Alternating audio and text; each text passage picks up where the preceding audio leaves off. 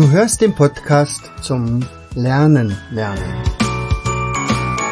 Von und mit Jens Vogt, Leiter der Akademie für Lernmethoden. Bring dein Hirn zum Leuchten.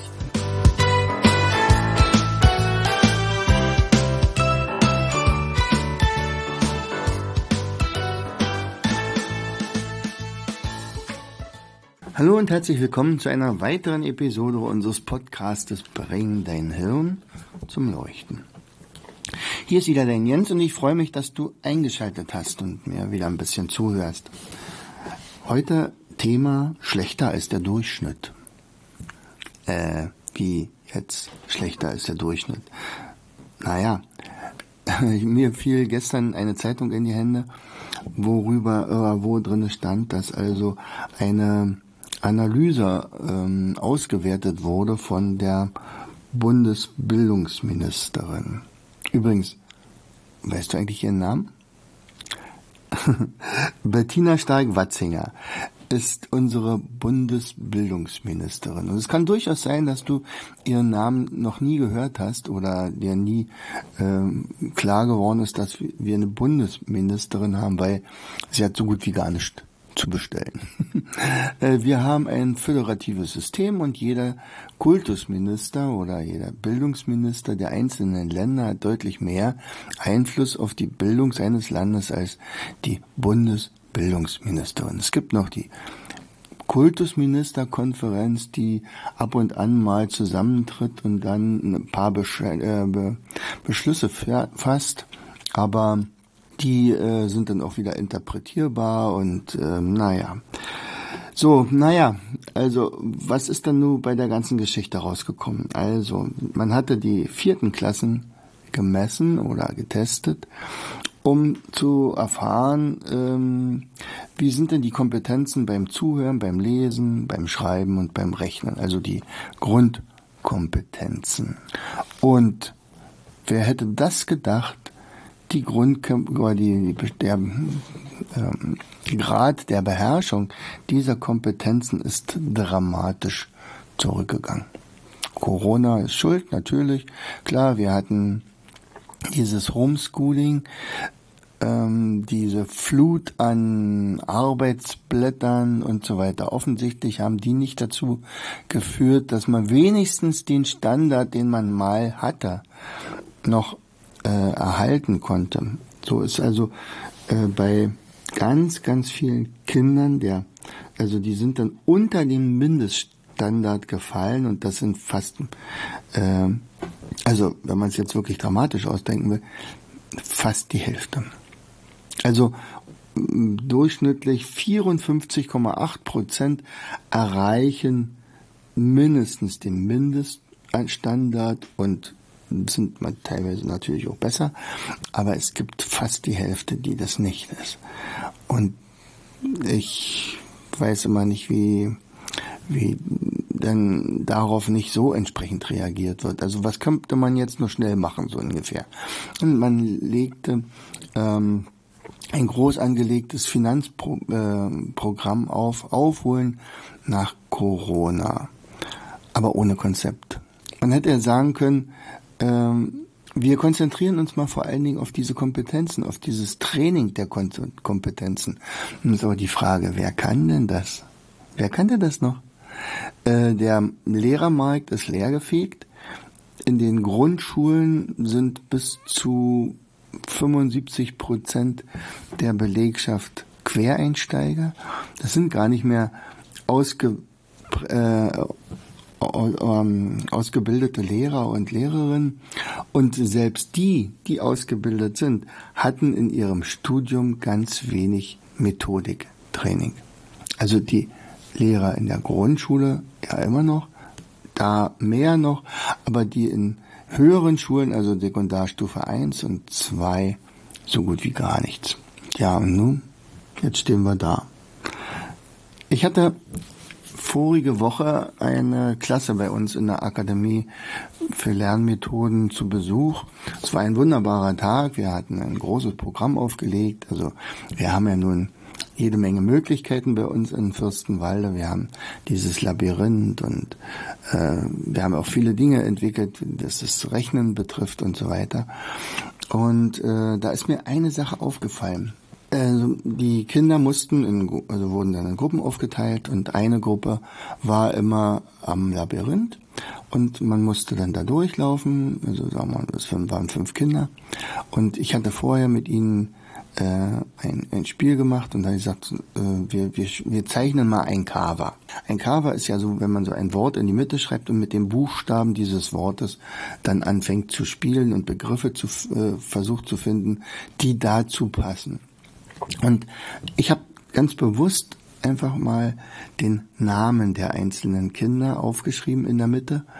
Und dann sollten sie zu, mit ihren Buchstaben, die ihnen zur Verfügung standen, Eigenschaften aufschreiben, die sie ausmachen. Nun, vielleicht war es ein bisschen früh mit der dritten Klasse, aber die Kinder wussten nicht, was Eigenschaften sind. Also einige äh, gingen durch das Labyrinth und schrieben bei H. Heidekraut. er sagt, nee, du, das ist keine Eigenschaft, das ist ein Nomen und du bist an dem Heidekraut gerade vorbeigegangen, das ist richtig.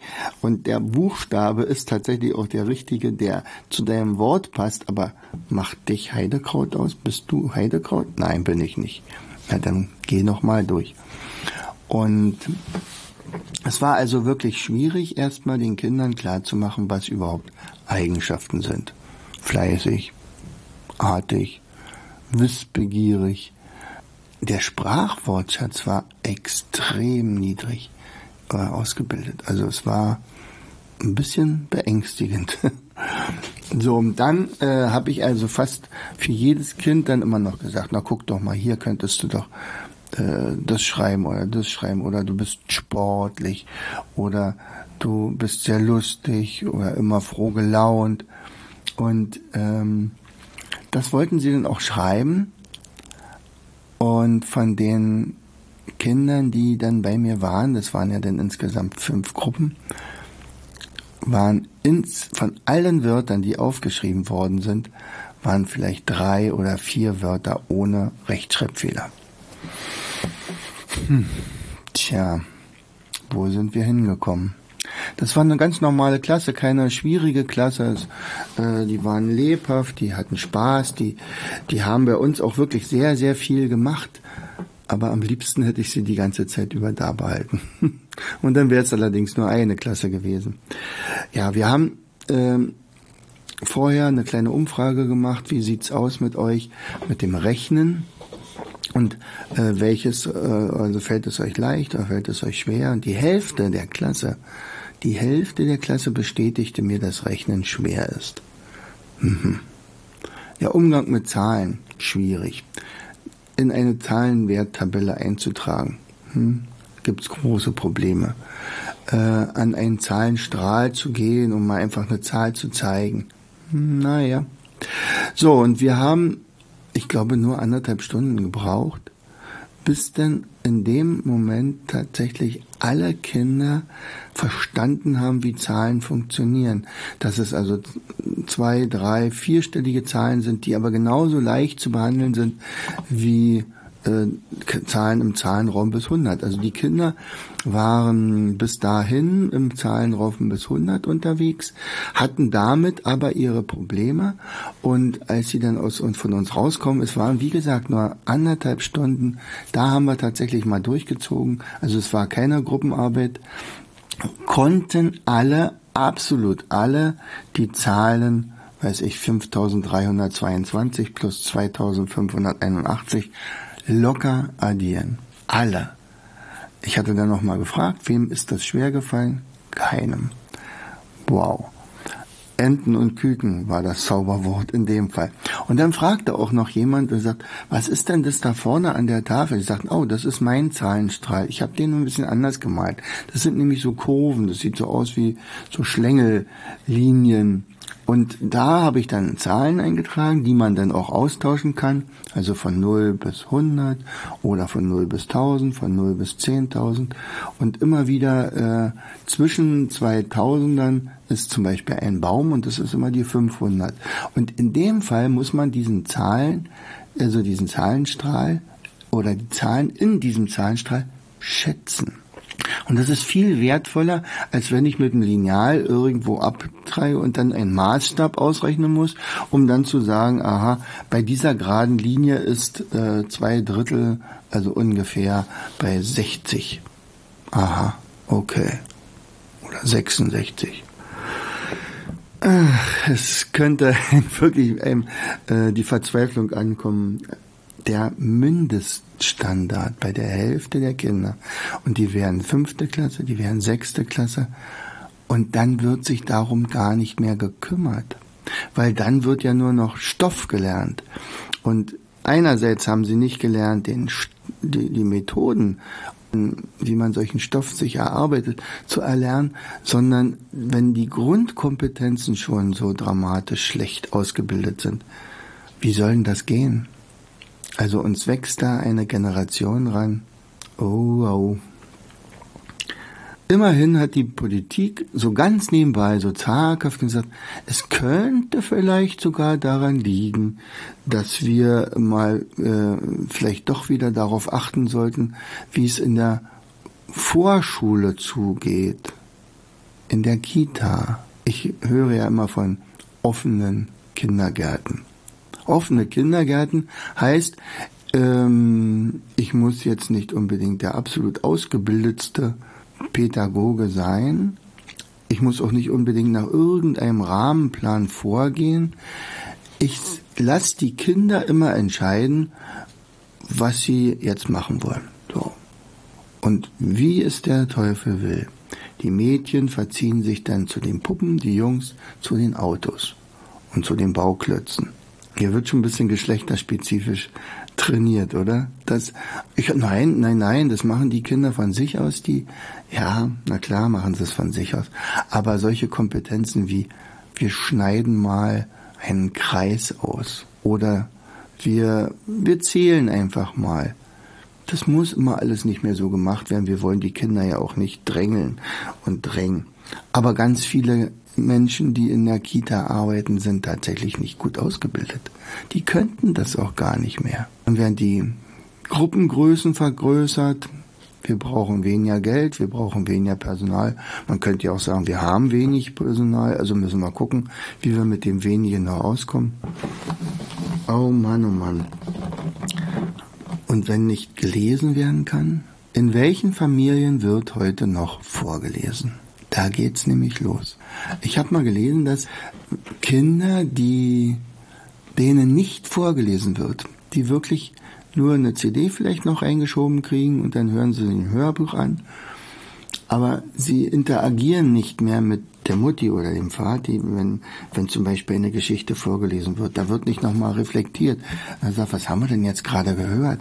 Ähm, eine dieser Kompetenzen war ja auch zuhören können, die kritisiert wurde 50 Prozent der Kinder können nicht mehr zuhören. Das muss man sich mal vorstellen. Wie geht denn das? Jetzt hätte man ja sagen können, okay, also in der Corona-Zeit, da hatten ja die Eltern Zeit, wenigstens mal da mit den Kindern etwas zu lesen oder etwas vorzulesen. Die, die Lust am Lesen, die Lust am Wort, an Geschichten äh, zu erzeugen. Aber offensichtlich wurde das nicht gemacht. Es war auch viel leichter, den Kindern die Computer freizugeben und zu sagen, hier komm, ich muss mich hier auf mein Homeoffice konzentrieren, stör mich bitte nicht. Äh, und dann bist du halt ruhig und dann saßen die Kinder vor dem Rechner und spielten Computerspiele. Die Kleinen spielten Computerspiele für Kleine, die Großen Computerspiele für Große. Meistens spielten Kinder Computerspiele, die für zwei, drei Altersklassen höher geeignet sind. Aber wer kontrolliert das schon? Aber vorgelesen? Äh, vorlesen ist langweilig. Da muss man ja zuhören, da muss man sich ja Bilder machen. Da müsste man ja auch Fantasie haben oder Fantasie entwickeln. den Kindern, denen nicht vorgelesen wurde, die hören bis, zum, bis sie dann in die Schule, in die Schule eintreten, etwa 5000 Wörter. 5000 Wörter.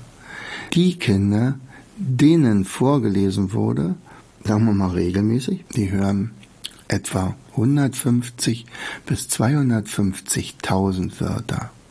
Und den Kindern, denen mehrfach am Tag vorgelesen wurde, also zum Beispiel können es auch kleine Geschichten sein, Pixie-Bücher oder solche Sachen, äh, und keine Comics in dem Fall, ja, dieses runtergebrochene äh, Sprache. Ich finde Comics super, äh, weil die ja auch wirklich viel mit Bildern arbeiten, aber sie ersetzen natürlich keinen normalen Lesestoff. Kinder, denen mehrfach vorgelesen wurde, mehr als über eine Million Wörter. Und jetzt stell dir vor, diese beiden Kinder, also das Kind, dem vorgelesen wurde und das Kind, dem nicht vorgelesen wurde, treffen jetzt in der ersten Klasse aufeinander. Ist unfassbar.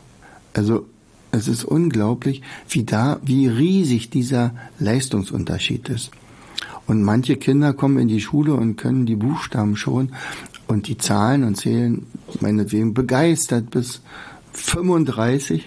Meine äh, ältere Tochter, die Steffi, die für die war ja die 21 die absolut größte, sich vorzustellende Zahl. Ich war so stolz, dass sie bis zu 21 zählen konnte. Aber, und dann gibt es Kinder, die können gar nicht zählen. Die können teilweise nicht die deutsche Sprache. Ach, Leute. Also es macht mir Sorge natürlich. Und dann, ich, bei, bei mir rattert's ja immer, was könnte man ja jetzt machen? Was, was, was sollten wir tun? Also ich kann ja nur immer da appellieren und sagen, liebe Eltern, lest mit euren Kindern. Lest mit euren Kindern und seid auch Vorbild, indem ihr selber lest. Eure Kinder dürfen euch nicht vom Fernseher sitzen sehen, sondern vor einem Buch ab und an mal. Auch wenn der Abend oder wenn der lange Tag noch so anstrengend war. Sie müssen, das heißt nicht automatisch, dass die das dann auch machen, aber äh, man kriegt ein Vorbild. Nicht? Und man eifert den nach und das ist dieses äh, Nachmachen, dieses intuitive Nachmachen. Und so, wenn ich sehe, dass Mutti regelmäßig Bücher macht, dann muss das ja eigentlich ganz gut sein. Also werde ich mir mal auch ein Buch schnappen. Ja, aber vor allen Dingen ganz, ganz wichtig, mit den Kindern zusammen Bücher lesen, ab und an mal selbst einen Text lesen, dann wieder die Kinder lesen lassen und so weiter. Das ist übrigens auch das, was in letzter Zeit bei uns häufiger ähm, im Coaching angefragt wird. Also immer mehr Eltern kommen zu uns total verzweifelt und sagen, es ist unfassbar, äh, dass mein Kind so gut wie gar nichts kann. Es ist jetzt auch dritte, vierte Klasse. Mach was. Und dann will ich eigentlich anfangen mit dem Rechnen, weil das ja auch ganz große Probleme äh, immer bei vielen das große Problem ist. Und dann stelle ich fest, die können ja die Aufgabe gar nicht lesen. Die verstehen ja überhaupt gar nicht, was gefragt ist. Er sagt, liest es doch mal vor. Und dann geht er los. Ah, am, am, am, am, ein. A, a, a, Apfel. Sag, pass mal auf, wir brechen jetzt hier ab. Wir müssen erstmal lesen lernen. Das ist nicht die Aufgabe von Vorhilfeinstituten, von Nachhilfelehrern, von äh, externen, sondern das ist die Aufgabe der Schule und der Eltern natürlich auch. Eltern sollen das festigen. Die Schule muss es aber hinkriegen, aber wenn es nur nicht ist, na, dann müssen wir natürlich ran. So und ähm, wir haben ja bei uns in der Akademie wirklich ganz viele Möglichkeiten und wie gesagt, wir hatten ja diese eine Klasse da letztens, die letzte Woche und es folgen weitere und viele Klassen. Ich glaube, das wird ein großes Problem oder das wird ein großes Programm von uns werden. Wir haben uns ähm, eingetragen oder gelistet über Aufholen nach Corona. Das ist ein Programm, da mal endlich ein bisschen Geld reingeschossen wurde äh, oder und, und äh, wo sich also äh, Institute, Einrichtungen, Einzelpersonen listen können. Die werden dann getestet von der, von der vom Ministerium in Brandenburg zum Beispiel und äh, dann wird gecheckt, ob man dazu geeignet ist. Ich bin erstmal abgelehnt worden mit der Akademie und und ähm, weil ich mich nicht, weil ich nicht ins Schema passte. Also wir haben uns beworben, ja, da gab es einen, ein, einen Zettel, oder muss man ankreuzen, äh, arbeite ich mit Jugendämtern zusammen, na nicht direkt, also ein, zwei Mal haben die mal was bezahlt, aber, aber direkte Zusammenarbeit nicht. Und arbeiten Sie oder sind Sie Mitglied in einem, in dem Verband für Nachhilfeschulen? Sagt, nee, bin ich nicht, ich bin ja auch keine Nachhilfe. Und so weiter. Da waren so viele Sachen, die einfach nicht gepasst haben. Und sagte, hm, dann habe ich ähm, die verantwortliche Frau dort angerufen und sagt, ähm, Entschuldigen Sie, irgendwie, ich habe so ein dummes Gefühl, ich passe hier nicht rein, aber eigentlich weiß ich, dass ich hier reinpasse in dieses Programm. Er sagt, na, was machen Sie denn überhaupt? Naja, und dann habe ich äh, kurz erstmal erläutert, was wir machen. Da arbeiten Sie denn auch mit Schulen zusammen? Ich sage, naja, ich habe bisher in über 100 Schulen Fortbildung gemacht und ich habe da Kinder, wir bilden Schülercoaches aus und Ach so, hm, ja, das hört sich ja dann doch danach an, als wenn Sie dafür geeignet wären. also wissen Sie, äh, wir bilden ja die, ja, sagen wir mal, Trainer aus und die, die, die holen sich bei uns äh, die Unterrichtsmaterialien oder die Systeme, die Lernsysteme.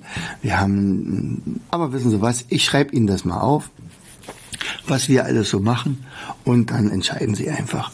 Tja, und dann sind es drei volle DIN A4 Seiten geworden. Mich selber verwundert, was wir alles schon entwickelt haben, aber ich habe das nur einfach alles mal aufgeschrieben. Natürlich haben sie uns genommen. Wir sind jetzt gelistet und dann sagten sie so, herzlichen Glückwunsch, Sie sind jetzt im Pool, Sie können jetzt gebucht werden. Jetzt müssen Sie nur noch Ihre Angebote für die Schulen schreiben und dann dürfte das kein Problem sein. Ich hatte die Angebote nach und nach reingesetzt, also innerhalb von vier Tagen. Also einerseits für die ganz Kleinen das Mathe-Rechnen, also dass das Rechnen wieder Spaß macht. Dann haben wir unseren Stationsbetrieb aufgebaut, das äh, also mit all diesen Dingen, dass man mal ein Gefühl dafür kriegt, dass Lernen auch fast abenteuerlich sein kann. Also wir haben diesen Escape Room mit den Rätseln, Geheimschriften entziffern, äh, Matheaufgaben auf ganz andere Art und Weise lösen, durch ein Labyrinth gehen, äh, eine Leonardo-Brücke die nur im Team aufgebaut werden kann. Und alles solche Sachen, da haben wir ja über äh, 15 Stationen, die zur Auswahl stehen, aber so viel schaffen wir natürlich nie. Dann haben wir dieses Aufholen nach Corona für Abiturienten, also für angehende Abiturienten. Das haben wir hauptsächlich als Online-Kurs gemacht, damit es auch wirklich deutschlandweit genutzt werden kann. Das wird im Moment wirklich sehr, sehr gut angenommen. Äh, Im Moment verhandeln wir mit mindestens vier Schulen, die dann also Schullizenzen dafür äh, erwerben, wo dann der ganze Jahrgang dann selbstständig sich Kompetenzen erwirbt in der 11. und 12. Klasse. Und ähm, einige andere Programme, also ihr könnt ja mal reingucken im Bildungsserver Brandenburg und der Akademie für Lernmethoden, äh, was wir da alles so auf die Beine gestellt haben. Also, heute ging es mal ein bisschen, äh, sagt, es ist das Kind ja in den Brunnen gefallen, aber wir müssen es wieder rausholen. So ist es. Also wir können nicht sagen, noch ist das Kind nicht in den Brunnen gefallen. Story, das so, das können wir nicht sagen. Wir haben viel zu viel wenig, äh, viel zu wenig Lehrer, äh, die sich ausbilden lassen, die äh, natürlich jetzt immer schlechtere Bedingungen vorfinden. Ist schon klar. Also äh, wenn man im Urschleim sozusagen anfangen muss und eigentlich seins, was man, was man angetreten ist, noch gar nicht angehen kann, dann kann es schon frustriert sein. Und, und Kinder, die äh, beim Lernen keinen Erfolg haben, denen das vorkommt, dass man ja wirklich nur in der Schule sein muss, aus welchem Grund auch immer, äh, die fangen dann an, natürlich auch eventuell undiszipliniert zu werden oder einfach nicht zuhören. Äh, und die hören einfach nicht zu. Oder sie können einfach nicht mehr zuhören. Es ist echt ein hartes Brot. Für mich war es damals in der letzten, im letzten Schuljahr, jetzt sage ich schon damals, mein Gott, äh, als ich dann in dieser Grundschule war, aber das schönste Schuljahr überhaupt, weil die Kinder so dankbar sind, wenn man ihnen hilft und wenn man ihnen zeigt, äh, dass Lernen eine wunderbare Sache ist. Und wenn man mit ihnen zusammen liest, wenn man mit ihnen zusammen rechnet und sie kommen mit Erfolgen raus und mit glückseligen Gesichtern, es ist ein, ein, eine, einer der schönsten Berufe, die ich mir vorstellen kann, also die, der Lehrerberuf. Wenn denn nicht die äh, Umstände und die äußeren Umstände von Schulämtern und Ministerien und Politik die Sache also ja, etwas komplizierter. Vielleicht schaffen wir es ja auch noch, diesen blöden Föderalismus abzuschaffen, wo also endlich mal wieder einer, ein einziger äh, entscheiden kann, ähm, was der Standard ist. Denn jedes Bundesland kann ja für sich die Standards festlegen. Und jedes Bundesland kann auch sowieso machen, was es will. Man kann die Stunden festlegen und sowas. Kann auch festlegen, ob der Lehrer verbeamtet wird oder nicht. Naja, lange, langes Thema, großes Thema. Ähm, wir haben viel zu tun, das dürfte klar sein. Also wir auf jeden Fall in der Akademie für Lernmethoden sind auf dem absolut richtigen Weg und wahrscheinlich müssen wir uns duplizieren. Ähm, wir, wir tun es ja auch schon, indem wir also Trainer ausbilden, indem wir Schülercoaches ausbilden. Das ist wahrscheinlich unsere Hauptaufgabe die nächsten Jahre. In diesem Sinne. Schön, dass du zugehört hast. Vielleicht habe ich dich ein bisschen zum Nachdenken gebracht. Äh, verzweifle nicht, wir sind dran. Wir schaffen das vielleicht sogar mit deiner Hilfe. Herzlichst, dein Jens. Du hörtest den Podcast Das Lernen lernen. Bring dein Hirn zum Laufen. Von und mit Jens Vogt, Leiter der Akademie für Lernmethoden. Gerne lade ich dich ein, uns auf unserer Seite zu besuchen. Klicke einfach auf www.afl-jv.de.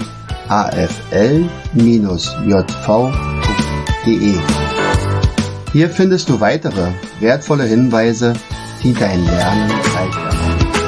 In unserem Shop www.mindmaps-shop.de wirst du viele praxiserprobte Produkte rund ums Lernen. Bis zum nächsten Mal. Dein Jens.